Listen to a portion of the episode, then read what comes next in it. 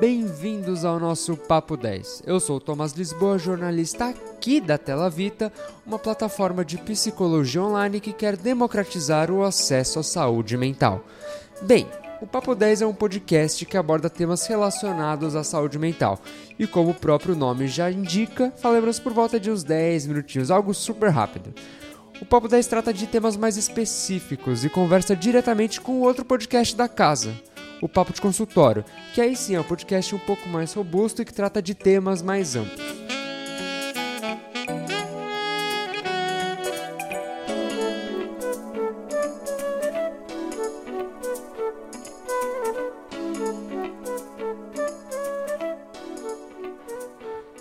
E na conversa de hoje falaremos sobre como conversar de sexo com os filhos. E para esse bate-papo estamos aqui com Edgar Felberg, psicólogo da Tela Vita, consultor nas áreas de sexualidade e gênero. Oi Edgar, tudo bem? Olá Tomás, tudo bem? Bom dia a todos, todas. Bom dia. Ah, bom dia, boa tarde, boa noite, não sabemos, né? Quando... Ah, é verdade. Estamos gravando de manhã, mas não sabemos. Mas o que a gente sabe é que a gente vai falar sobre como conversar de sexo com os filhos, que é ainda é um tema, né, que é um pouco debate, é, não debate, é, tem um tabu aqui na nossa sociedade, né?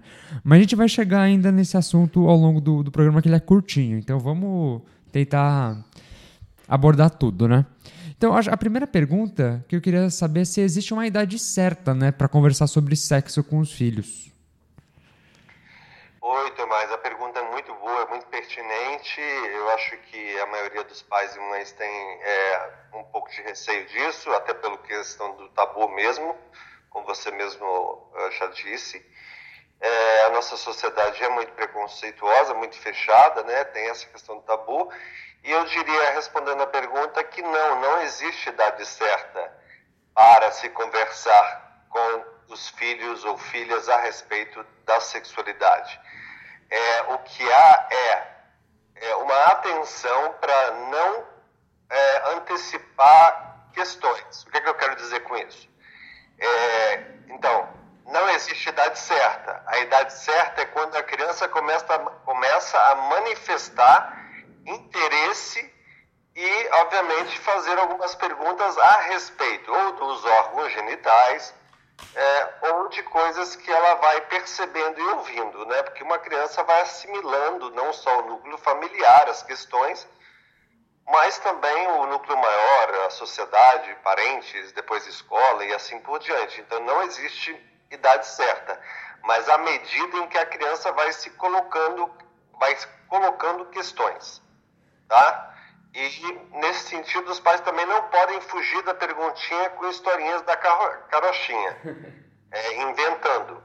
Eu acho que tem que ter um papo honesto, sério, mas obviamente na linguagem, por exemplo, se é uma criança de dois anos, é uma linguagem super simplificada. À medida que vai crescendo, as perguntas vão sendo um pouco, talvez, ou as respostas vão sendo um pouco mais elaboradas. Seria isso.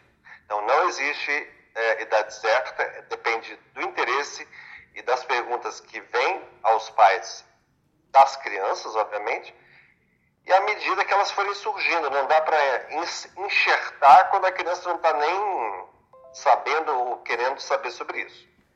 Então, só para ver se eu é, entendi, né? Então, é muito melhor é, você esperar a criança né, chegar para falar com os pais, né? Do que os pais realmente pararem e conversarem com os filhos, né? Exatamente. E para isso os pais têm que ter uma atenção de estarem abertos. Se são pais repressores em outros assuntos muito duros, ah, isso não é papo de criança, né? Aí a gente pode até sair um pouquinho da questão de sexual a gente já volta. Mas se os pais se apresentam como muito repressor, dizendo assim, ah, isso você não precisa saber, isso não, você não tem idade para isso, você também pode causar já uma repressão em relação a essa criança querer se colocar e saber das perguntas.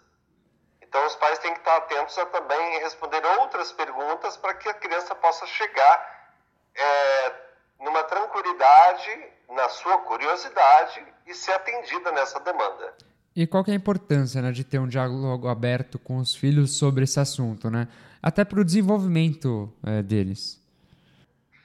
É, nós aí entramos numa questão que é bastante complexa, é, mas muito importante. A importância do diálogo aberto é exatamente a gente poder dar subsídios para essa criança, mesmo que, de novo, a cada idade e seu tempo, as respostas ganham outro corpo, são mais explicadas, etc. e tal.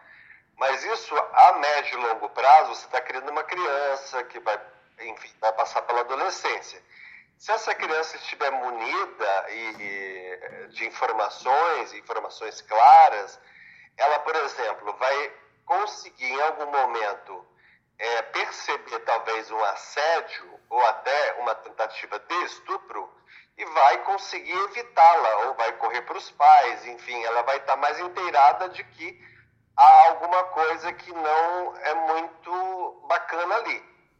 Digo isso porque eu atendo, como eu sou psicólogo clínico, eu tenho diversos clínicos, é, diversos casos clínicos principalmente mulheres, mas não só mulheres, homens também, que passaram por assédios e me dizem assim: meu Deus, se eu soubesse se, melhor dessas informações, mesmo sendo criança, eu teria gritado, eu teria corrido.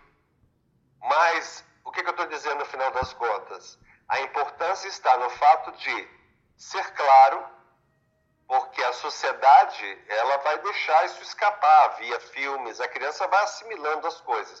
Se os pais não, não dão a, a resposta, essa criança vai ficar vulnerável, vai ficar vulnerável ao mundo, à sociedade, é, aos abusos possíveis nessa questão, porque uma criança até um início de adolescência não está preparado para uma relação sexual, né?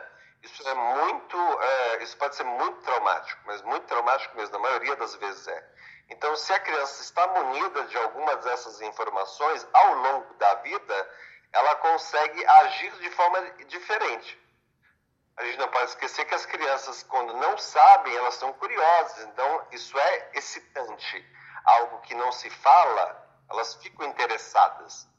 Então, assim, é melhor falar, inclusive para prepará-las para é, o dia a dia da sua vida. Não, é só para comentar que você falou a questão de assédio, né? É, de que acontece com homens e mulheres também. A gente acaba vendo mais, até reportagens, né? Mais sobre mulheres, né? Então, essa conversa de sexo, ela tem alguma diferença entre homem e mulher ou, ou não? Tem que ser feita da, da mesma maneira?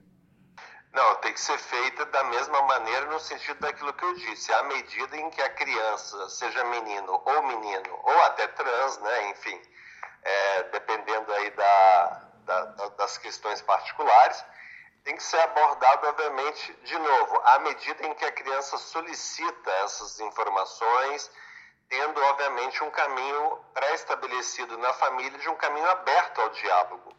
Né? Então, não existe diferença hum, dependendo do que a criança pergunta. É claro que existem diferenças anatômicas óbvias, mas uma criança de dois anos que convive com coleguinhas, ela já vai saber que, ah, o fulaninho tem um piu-piu, né? Vamos chamar assim, um, uma genitália diferenciada, um pênis, né? É, que se chama de piu-piu só por uma questão já quase do inconsciente coletivo nosso, né? É, e, e, da menina também, que tem uma vagina, né? Que são, essas diferenças vão ser postas também à medida que as perguntas venham. Ah, por que, que é, minha irmãzinha é diferente de mim aqui, né? Na, na, área genital? Então, essas respostas têm que ser colocadas de novo à medida das perguntas e também fazendo as diferenças. E por que, que alguns pais têm receio de falar sobre o assunto? Né? Você falou que acabam desviando, né? não, não querem falar sobre. Tomás, porque realmente, assim, segundo Foucault, inclusive, a nossa sociedade, eu estou é, repartindo entre sociedade oriental e ocidental, a nossa sociedade ocidental, ela, na verdade, vamos supor, é, vou dar mais ou menos uma data, desde o iluminismo começou a investigar muito a questão sexual para que não acontecesse, é, para que as crianças não fossem degeneradas. Só que a, o policiamento da sociedade, eu falo família, igreja, tudo, e a gente está falando lá do século XVII, XVIII, XIX, é uma pressão muito grande de que tudo isso fosse ao mesmo tempo que se camufla, não se fala sobre isso, você acaba excitando as pessoas, porque é ali uma incógnita. Né? Uhum. Então, eu estou falando de um processo, só assim para contextualizar, de longo prazo.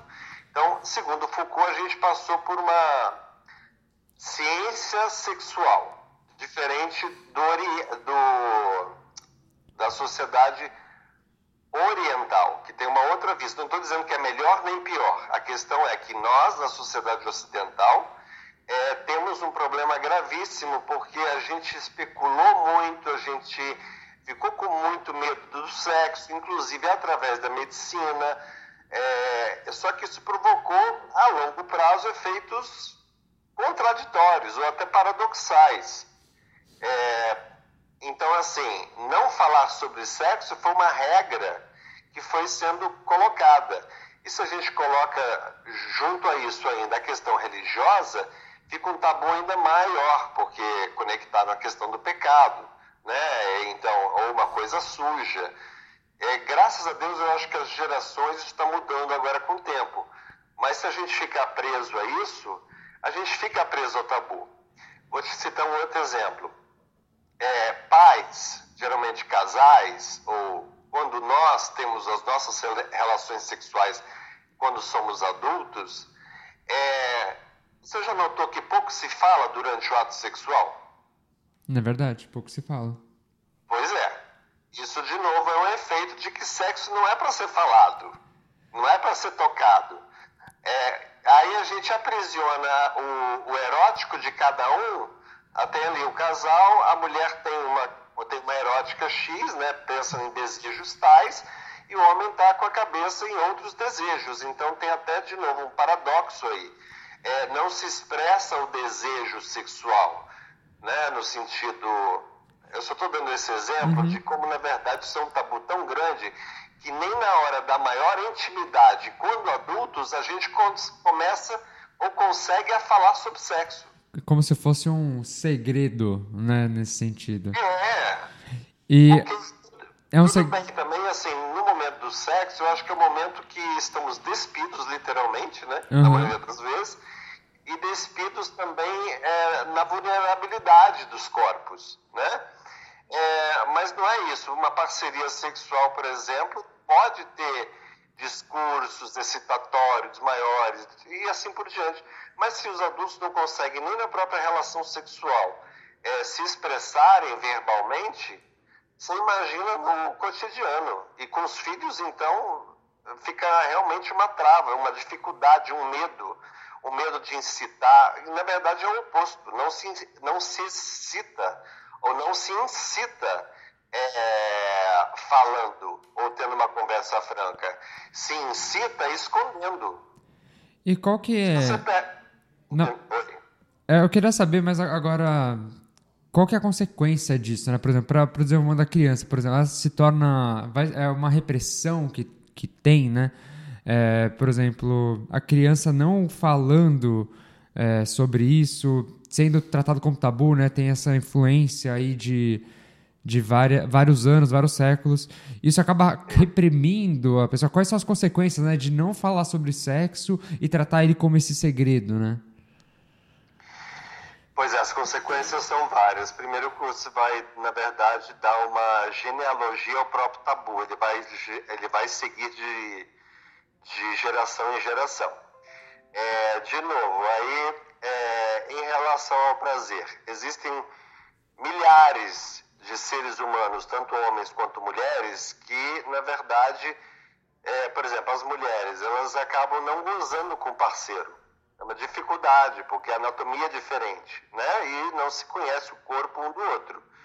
Ah, os homens também podem passar por alguma coisa é, semelhante. Por exemplo, no ato sexual, os homens no futuro, né, os, os adultos, eles não, podem até ter uma relação sexual normal, entre aspas, gozar, né, ejacular, mas não estarem é, presentes é, em termos de consciência e prazer. É uma, se torna uma coisa muito mecânica.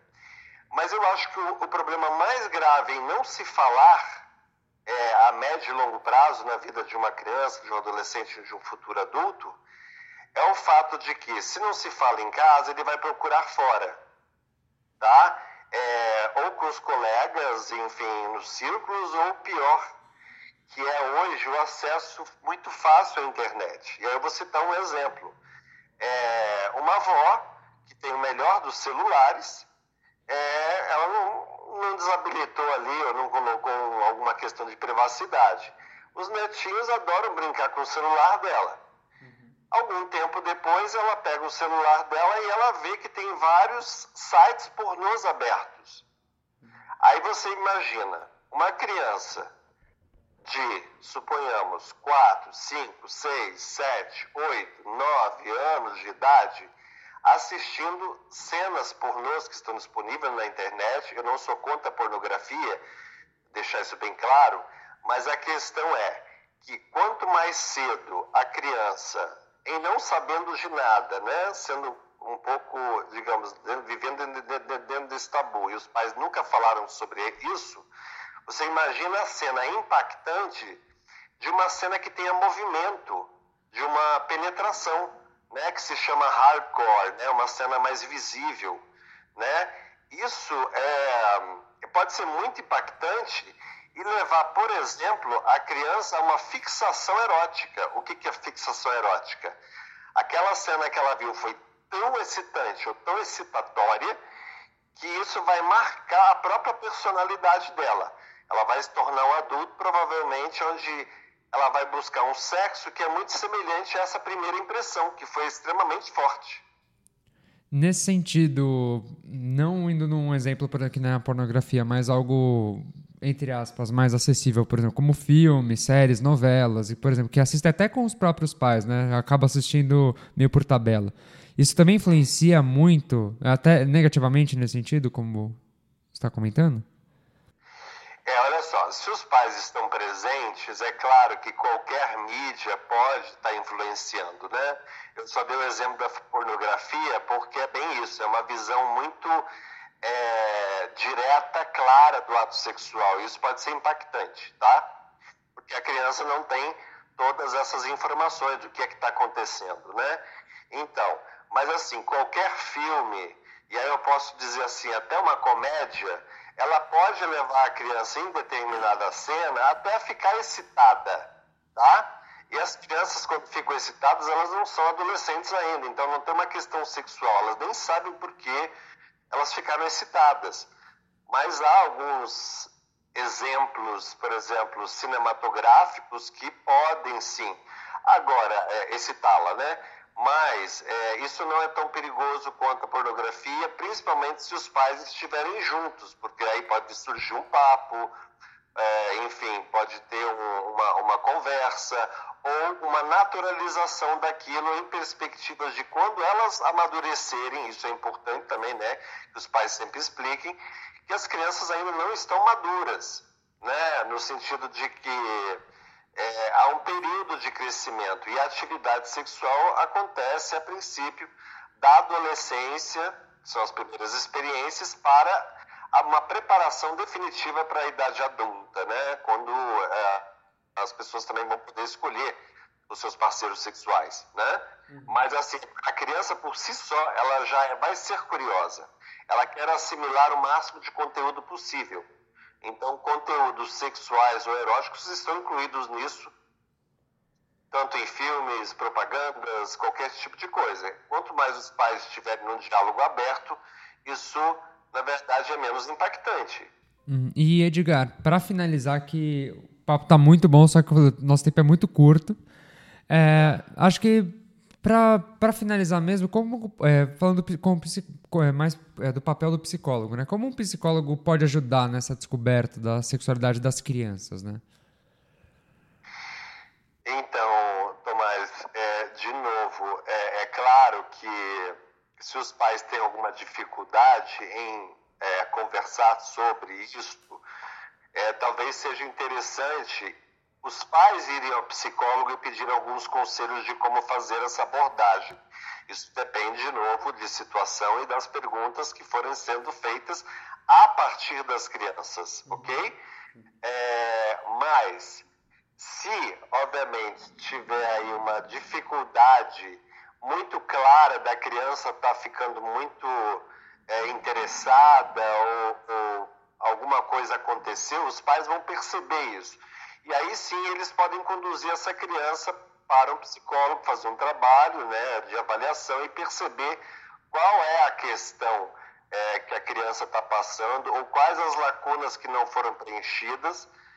Mas assim, e aí voltando, é, não dá para um psicólogo ajudar a criança né, é, sem que a criança chegue. Ela, e a criança só vai chegar via é, o responsável, os pais, uhum. né?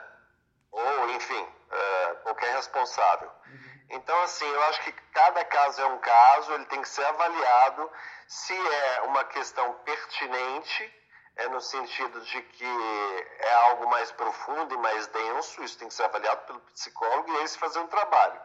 Agora, se é uma pergunta só, bem básica, que os pais não conseguiram resolver, aí isso pode ser feito no aconselhamento com os pais ou em casos mais densos com a criança e aí talvez um trabalho separadamente com crianças que seria muito mais pelo lado da brincadeira, do lúdico e aí de uma conversa muito mais leve. O psicólogo entra quase como um substituto da, dessa função paterna e materna em relação à explicação da questão sexual. Mas isso não seria o ideal né? Só para casos mais complicados. Uhum. Os pais teriam primeiro essa função. Ah, Edgar, muito legal que você está falando isso, né, dessa importância, né, de, do papel mesmo dos pais nisso. Eu queria encerrar dizendo muito obrigado é, por você estar tá participando aqui, de ser muito esclarecedor, né, de, de, de a gente ter a oportunidade de falar isso. E obrigado mesmo por ter aceitado esse convite. À disposição, Tomás. Quando precisarem, estou aí para ajudar, tá bom? Espero que tenha contribuído e espero também que tenha sido claro o suficiente aí dentro das suas perguntas. Não, foi muito esclarecedor. Então, para quem gostou da nossa conversa, né, o Edgar está disponível na plataforma da Tela Vita para fazer atendimento online. Então é só pesquisar lá Edgar Felberg que acha ele e consegue fazer uma consulta. Então, para todos Exatamente. Então, para todos, muito obrigado para quem escutou até aqui e a gente se vê na próxima. Tchau, tchau.